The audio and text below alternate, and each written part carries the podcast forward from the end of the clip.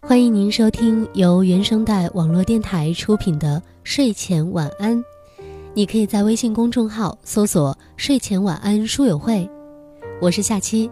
每天晚上我都会诉说一位作家的文章，陪你入睡。二零一九年第四页，《背影》，作者朱自清。我与父亲不相见已二年余了，我最不能忘记的是他的背影。那年冬天，祖母死了，父亲的差使也交卸了，正是祸不单行的日子。我从北京到徐州。打算跟着父亲奔丧回家。到徐州见着父亲，看见满院狼藉的东西，又想起祖母，不禁簌簌地流下眼泪。父亲说：“事已如此，不必难过。好在天无绝人之路。”回家变卖点质，父亲还了亏空，又借钱办了丧事。这些日子，家中光景很是惨淡。一半为了丧事，一半为了父亲赋闲。丧事完毕，父亲要到南京谋事，我也要回北京念书，我们便同行。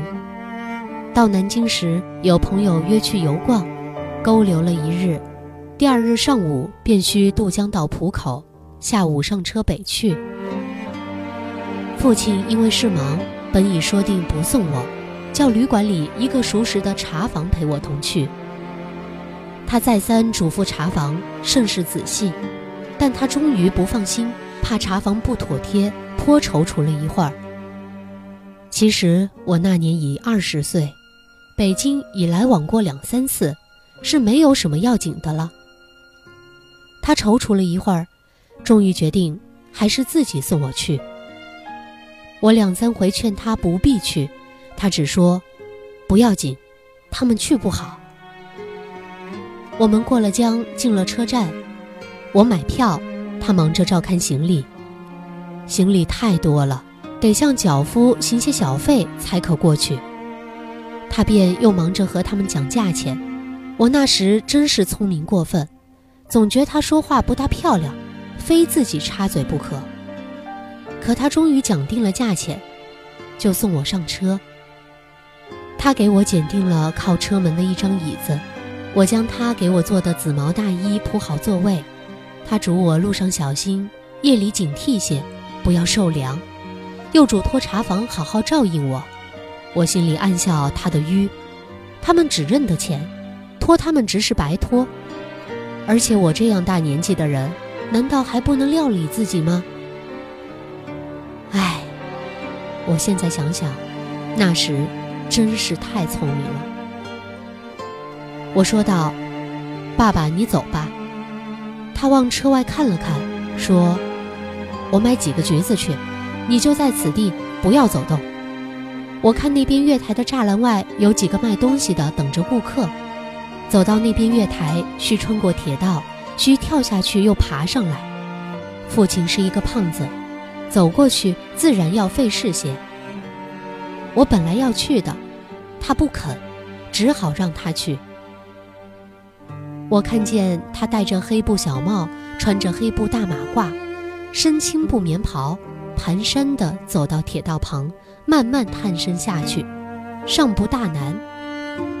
可是他穿过铁道，要爬上那边月台就不容易了。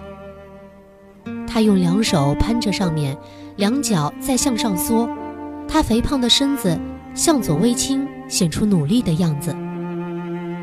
这时，我看见他的背影，我的泪很快地流下来了。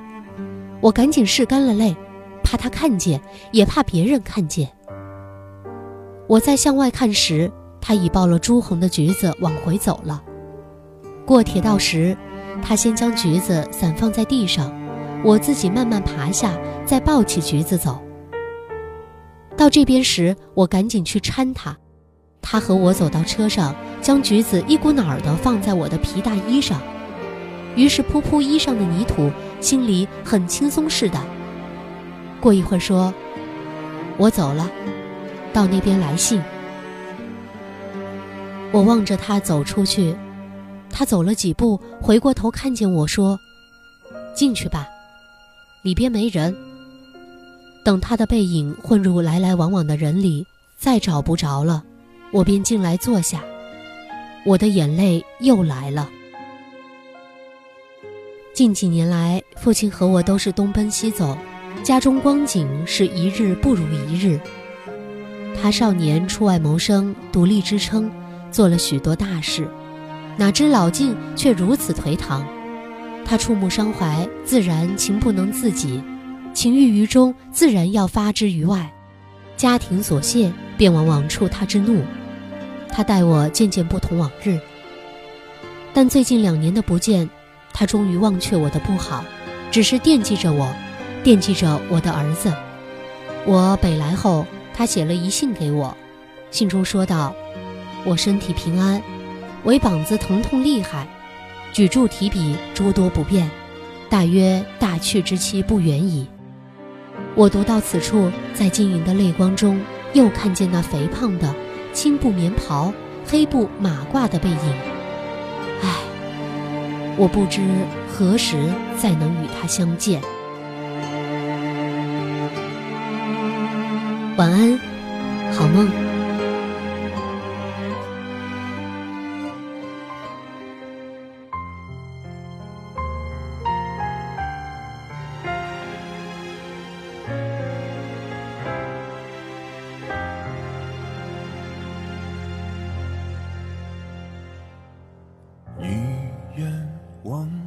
穿来往的人潮，无数擦肩而过的街道，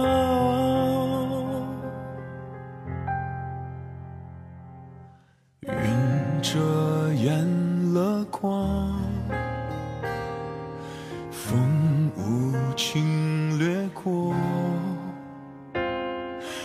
望着，迷茫着，千言万语却无法言说。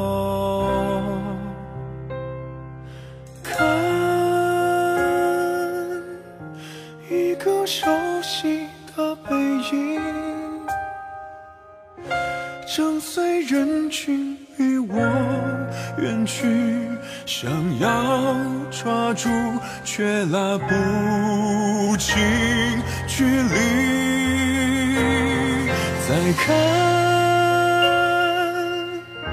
那个熟悉的背影，仿佛只是一种幻影，只剩我。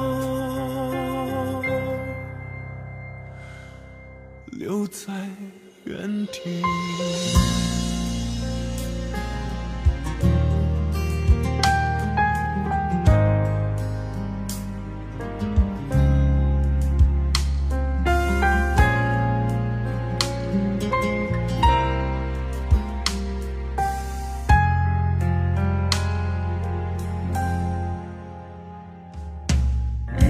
遮掩了光。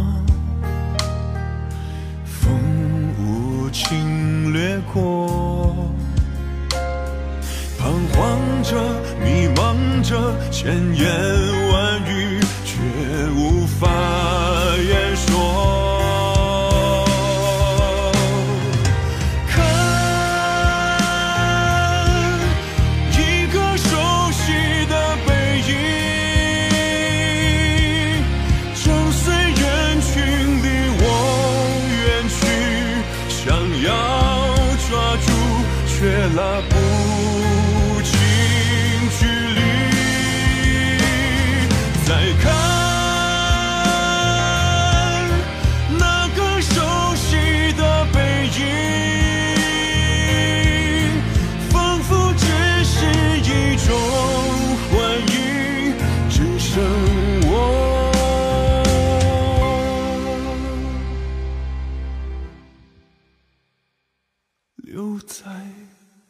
愿。